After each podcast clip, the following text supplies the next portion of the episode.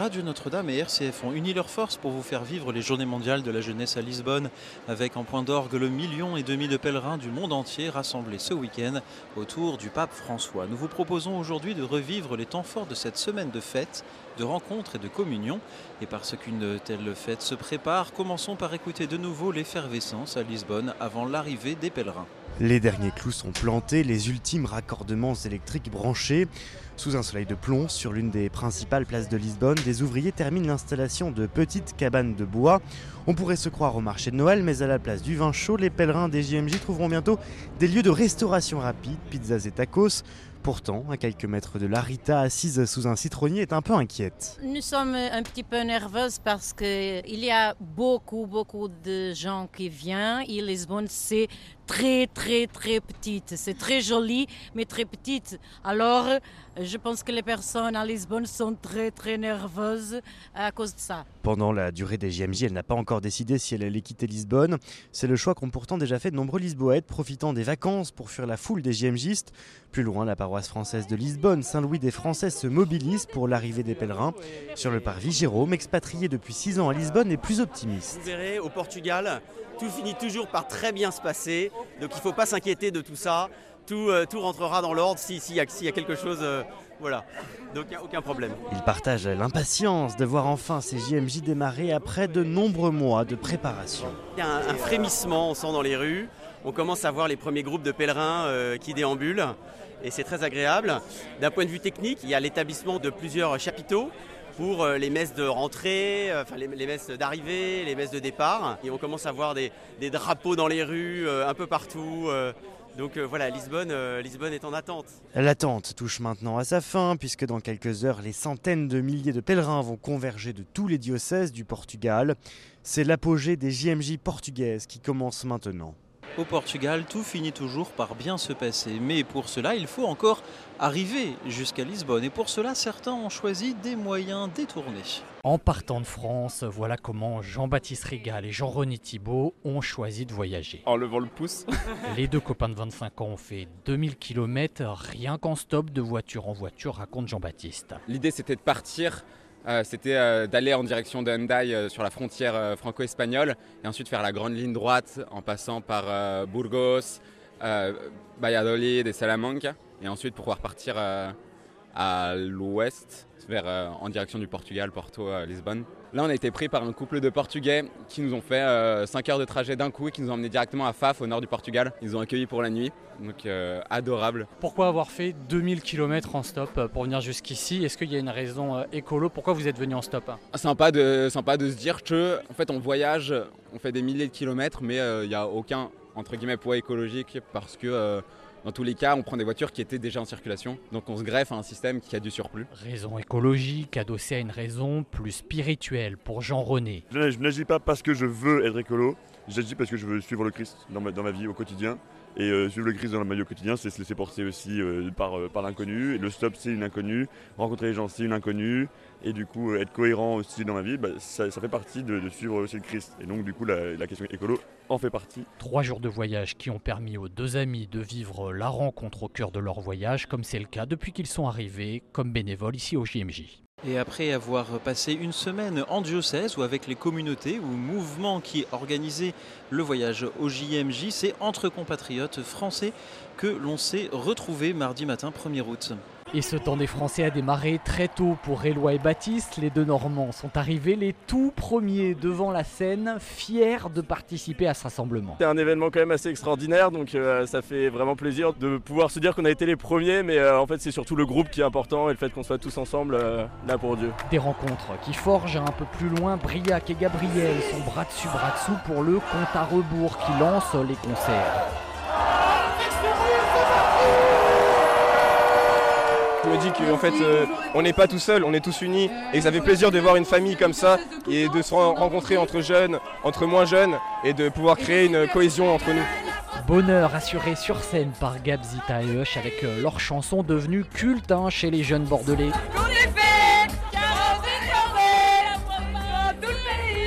Ça fait du bien dans... Ah, ça fait du bien, oui. 40 000 Français, c'est incroyable quoi.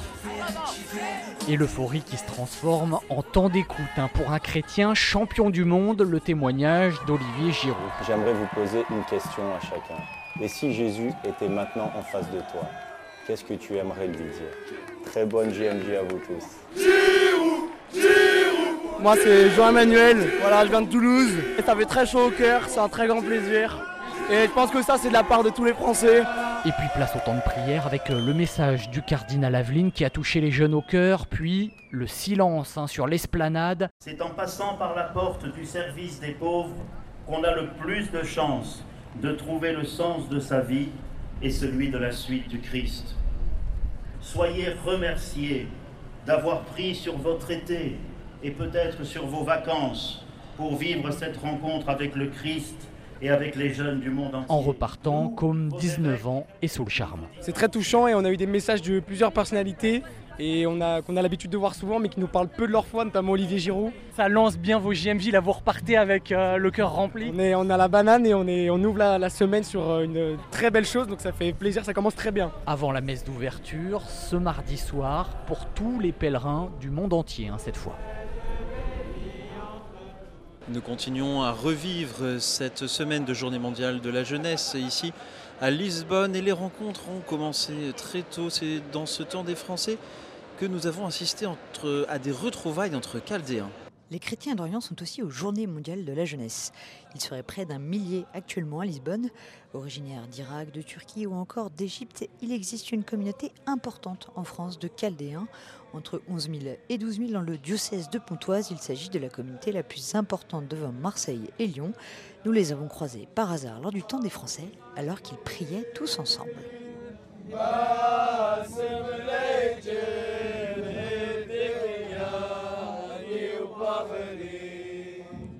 Thérèse est venue avec euh, ses amis de la paroisse Saint-Thomas apôtre dans le 95 à Sarcelles. Elle était dans le petit groupe qui a improvisé une chorale en plein air. Alors, C'est un chant en araméen, la langue du Christ, et il parle un peu des anges, etc. C'est une prière en fait qu'on fait en araméen souvent. Et là, c'est un moine de Jérusalem qui est avec nous. On vient de le rencontrer ici. Euh, nous aussi, on est des araméens, mais nous, on vient de France. Et on l'a rencontré ici, et voilà. Du coup, c'était marrant. Et puis, euh, on est à peu près 265 araméens euh, sur le diocèse de Pontoise, qui regroupe à peu près 700 personnes. Les Chaldéens comptent parmi les communautés les plus pratiquantes. Près des deux tiers sont à la messe chaque dimanche. Ce soir, ils vivront un temps fraternel organisé par l'œuvre d'Orient, un temps pour rassembler la jeunesse orientale et occidentale. À ne pas douter, un temps de rencontre. La rencontre finalement, le mot-clé de ces JMJ.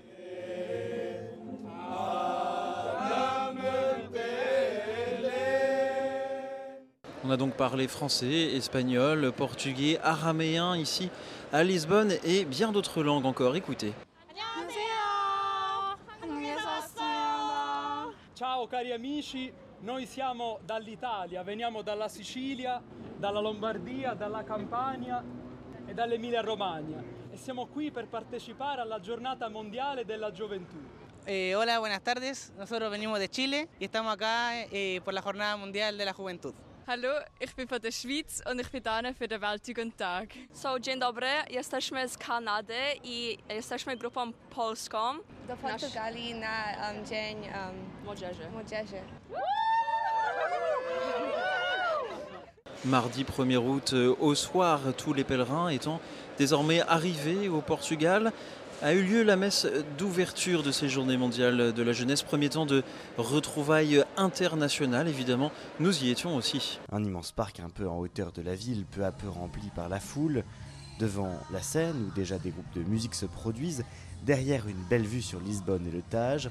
Dans quelques minutes, la messe d'ouverture commencera. Dans la foule qui tente de se frayer un chemin pour trouver une place dans l'herbe, Marie-Jeanne, elle vient du Québec, elle est assez impressionnée. En fait, je pense qu'on réalise pas ce que c'est des millions de jeunes. Et là, de voir ça, c'est un peu irréel. Et en même temps, on est un peu perdu dans le flot. Et en même temps, je me dis, ben, pour moi, c'est quand même un signe d'un désir de foi chez plein de gens de mon âge.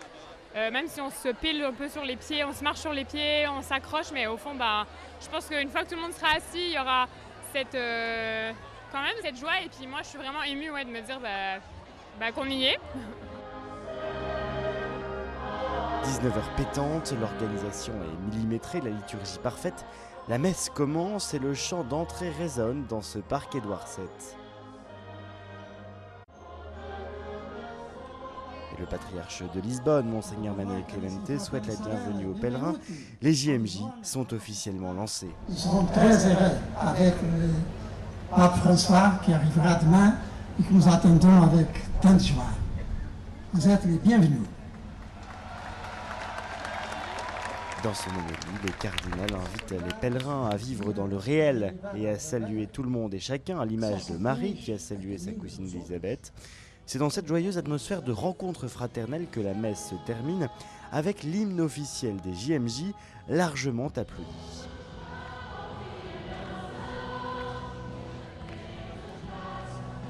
Quelques termes reviennent systématiquement dans la bouche de tous les jeunes participants pour qualifier cette messe qui vient de s'achever, grandiose, priante et profonde. Une messe d'ouverture des JMJ mardi 1er août en l'absence donc du euh, pape François. Celui-ci est arrivé le lendemain, mercredi 2 août et déjà une foule immense était au rendez-vous pour l'accueillir. Dans la foule, l'ambiance est à la fête. Sur le chemin du pape, il y a des drapeaux et des banderoles. L'impatience se fait sentir. Fanelli Batz vient de Rouen pour vivre ce moment d'avoir le pape qui arrive. Enfin, c'est juste euh, la finalité du, des JMJ, de se dire qu'on va rencontrer le pape, c'est incroyable et on est hyper heureux. Et enfin, ça va être un moment hyper fort et je pense qu'on ne se rend pas encore compte de l'émotion qu'on va ressentir en le voyant passer. À l'arrivée du pape, c'est l'effervescence. Pendant 30 minutes de cérémonie, on entend des cris et des chants. Jessica est canadienne, elle est émue par la présence du souverain pontife. C'est euh, la pure joie en fait. C'est je peux pas le décrire. Je, souhaite à chaque personne qui, qui possède cette foi chrétienne qui vient vivre le JMJ vraiment parce que c'est moi c'est ma première fois et en fait je regrette d'être pas venue euh, les dernières fois. C'est une foi euh, parfaite, c'est le paradis sur terre. Après cette première apparition en public au JMJ, le pape Francisco a pris la parole pour appeler à l'unité des peuples et dénoncer les grands défis actuels. Nous savons aujourd'hui que les grandes questions sont mondiales. Alors que nous faisons souvent l'expérience de l'inefficacité à y répondre, précisément parce que face aux problèmes communs, le monde est divisé, ou du moins pas assez uni, incapable d'affronter uni ce qui met le monde en crise. Il semble que les injustices planétaires, les guerres, les crises climatiques et migratoires aille plus vite que la capacité et souvent la volonté de faire face ensemble à ces défis. Prochain rendez-vous public pour le pape demain avec des jeunes universitaires. Le pape François a aussi eu droit à une véritable cérémonie d'accueil ici au parc Édouard VII à Lisbonne. Une cérémonie tout en couleurs, en danse, en chant et en cris de joie. Écoutez. Très tôt dans l'après-midi, les foules de jeunes ont convergé vers ce parc situé en plein cœur de la capitale. François a d'abord fait un tour de papa mobile pour saluer les jeunes impatients de le rencontrer enfin, déclenchant une grande liesse autour de lui. Puis il a pris la parole, mettant l'accent sur l'accueil inconditionnel dans l'Église catholique. Mes amis, je voudrais être clair avec vous qui êtes allergiques aux mensonges et aux paroles creuses. Il y a de la place pour tout le monde dans l'Église. Pour tout le monde. Dans son habituel style direct, le pape a même fait reprendre en chœur ce todos. Chacun dans sa langue répète avec moi. Tous, tous. Je vous entends pas. Encore une fois. Tous. C'est ça l'Église. La mère de tous la mère de tout le monde. Et c'était certainement Philippe un moment fondateur de ces JMJ. Ce todos répété ensemble, il a beaucoup marqué cette jeunesse qui a repris le slogan avec force. Il a notamment touché Annie, qui a fait le déplacement de Djibouti. Elle s'est confiée à mon micro après la cérémonie. Voir le pape nous dire todos, on dit tous todos. Ça, ça m'a beaucoup marqué. Nous sommes tous, et nous sommes tous aimés de Dieu. Dieu nous aime tous sans distinction. Vraiment, ça m'a, c'est un moment que je n'oublierai jamais. Comme Annie, ils étaient nombreux à me confier leurs émotions ce soir. Alors euh, on peut discuter à l'envie de sa forme, mais une chose est certaine, François a toujours la même force pour s'adresser aux jeunes, à tous les jeunes.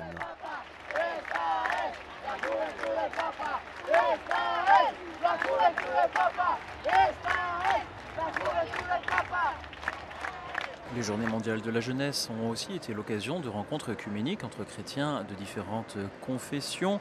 Au stade Benfica en particulier, où ils étaient quelques dizaines de milliers à fêter et prier ensemble en communion. C'est à guichet fermé qu'a démarré hier The Change, cette grande soirée œcuménique des JMJ. Et lors de l'entrée sur la pelouse de Rodriguez Pereira, le pasteur ultra suivi par les évangéliques, c'est l'ovation. Un événement d'unité de tous les chrétiens pour prier le Christ main dans la main, insiste le pasteur Pereira. L'important c'est l'évangélisation, c'est de partager la bonne nouvelle avec les autres et tous les autres, dit-il. Ce soir nous célébrons l'amour en Jésus, voilà ce que nous faisons. Les gens perdent la foi, du coup c'est important de partager ça avec la jeune génération. Un discours fraternel qui parle au cœur, une ambiance des grands soirs sur scène et dans le stade. Parmi les 40 000 chrétiens, Rania, elle est québécoise, son père est orthodoxe, sa mère chaldéenne d'Irak.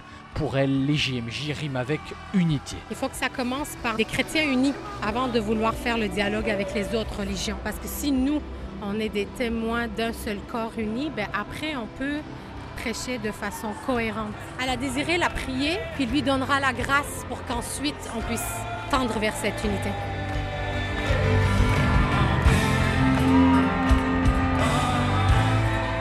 Des morceaux de pop louange où les jeunes se tiennent main dans la main ou s'agenouillent ensemble, mais aussi des représentants catholiques en tribune. Monseigneur Pierre d'Ornelas, l'archevêque de Rennes, se félicite du spectacle. La tâche de l'évêque catholique, c'est aussi une tâche de l'unité. Et fidèlement à ce que le pape Paul VI a dit, Jean-Paul II a dit, Benoît XVI a dit et le pape François, il y a un engagement pour travailler à l'unité.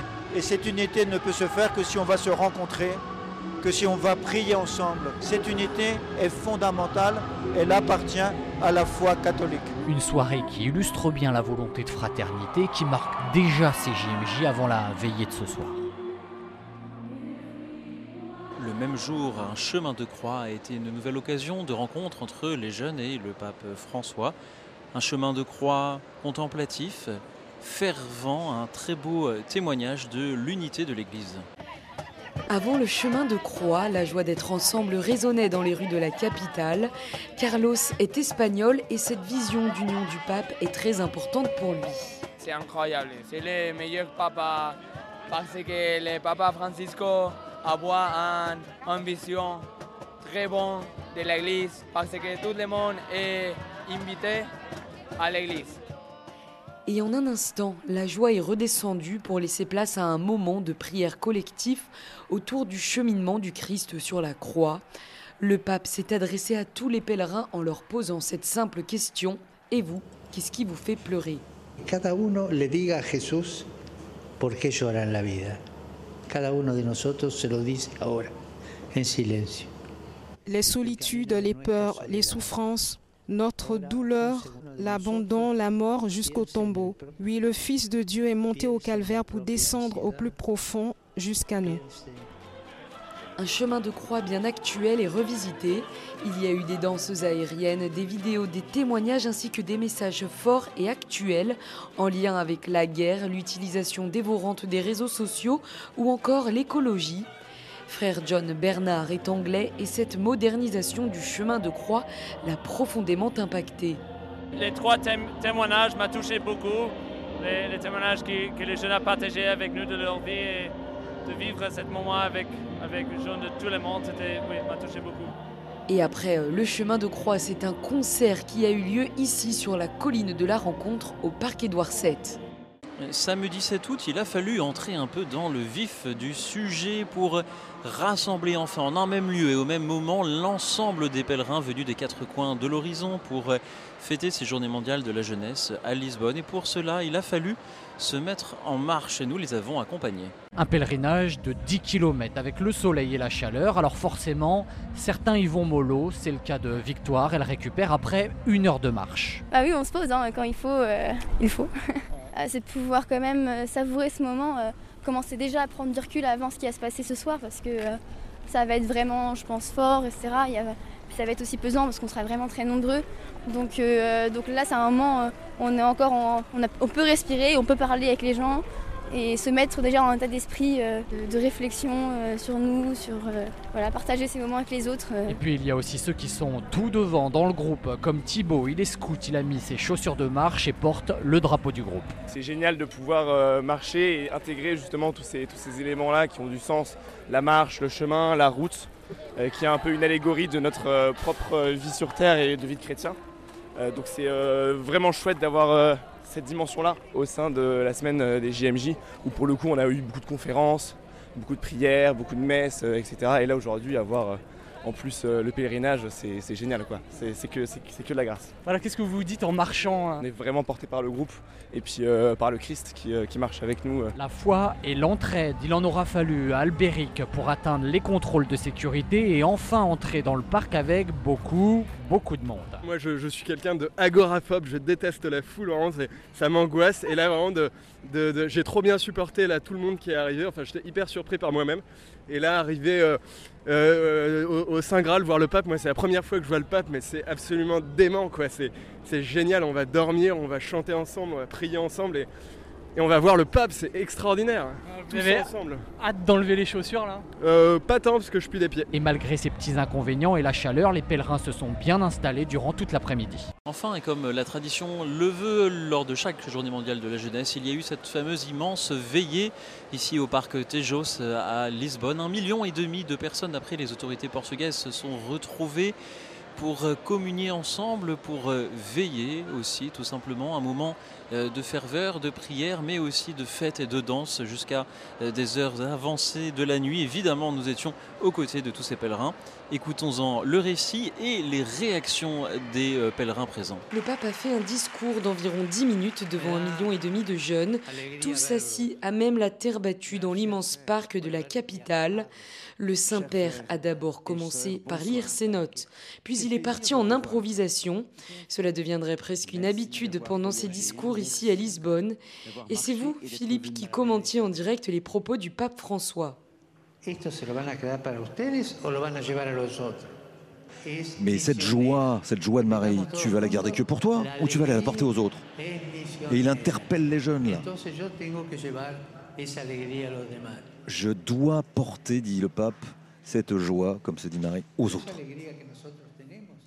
Pendant ce discours de veillée, le pape s'est adressé directement aux jeunes à plusieurs reprises, en les questionnant et en les invitant à se joindre à sa parole, une vraie leçon de vie autour de la combativité et de l'entraide. ¿Ustedes creen que una persona que cae en la vida, Vous pensez qu'une personne qui, tombe dans la vie, qui a, eu, qui a un problème, qui a eu des peurs fortes, est- vous pensez qu'une personne comme ça, elle est, elle est terminée? Non. No oigo. J'ai pas bien entendu là. Dites-moi, non, et non, une personne qui est tombée, elle est, elle est pas morte, elle n'est pas finie. Il faut, il la relever, cette personne. Après le discours, le pape est resté sur scène pour présider le temps d'adoration. Ce que j'ai retenu, c'est que euh, dans la vie, rien n'est gratuit, sauf l'amour de Jésus. Moi, ce qui m'a marqué, c'est vraiment son message de, euh, quand on regarde quelqu'un de haut, c'est euh, pour l'aider et pour le relever, pour lui tendre la main et, euh, et pour le soutenir. Il a bien vu que dans la société, tout le monde se juge, on se regarde mal, parfois on se critique, etc. Et quand on regarde les autres, il faut les respecter et on peut les regarder de haut en bas, mais pour les relever. C'est un peu le, le seul moment euh, où tu regardes quelqu'un de haut en bas, c'est quand tu l'aides à se relever.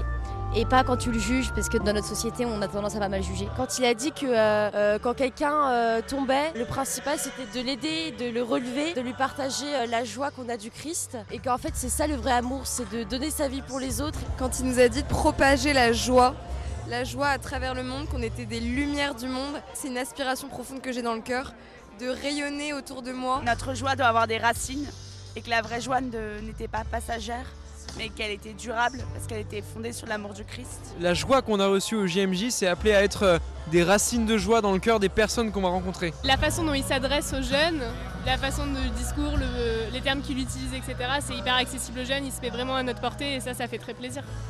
Et enfin a eu lieu ce dimanche 6 août, toujours au Parc Tejos ici à Lisbonne, la messe de clôture de ces journées mondiales de la jeunesse réunissant ce million, million et demi de pèlerins et le pape François. À tout point de vue, ces JMJ semblent une réussite. Chaque pèlerin a pu repartir le cœur rempli de l'assurance d'une église ouverte à tous, comme a insisté le pape. Ces reportages étaient de Camille Meyer, Violette Ferreira, Clément Guerre, Pierre-Hugues Dubois, Philippe Lansac, dans une aventure commune entre Radio Notre-Dame et RCF. A bientôt pour les prochaines JMJ. Rendez-vous en Corée du Sud en 2027.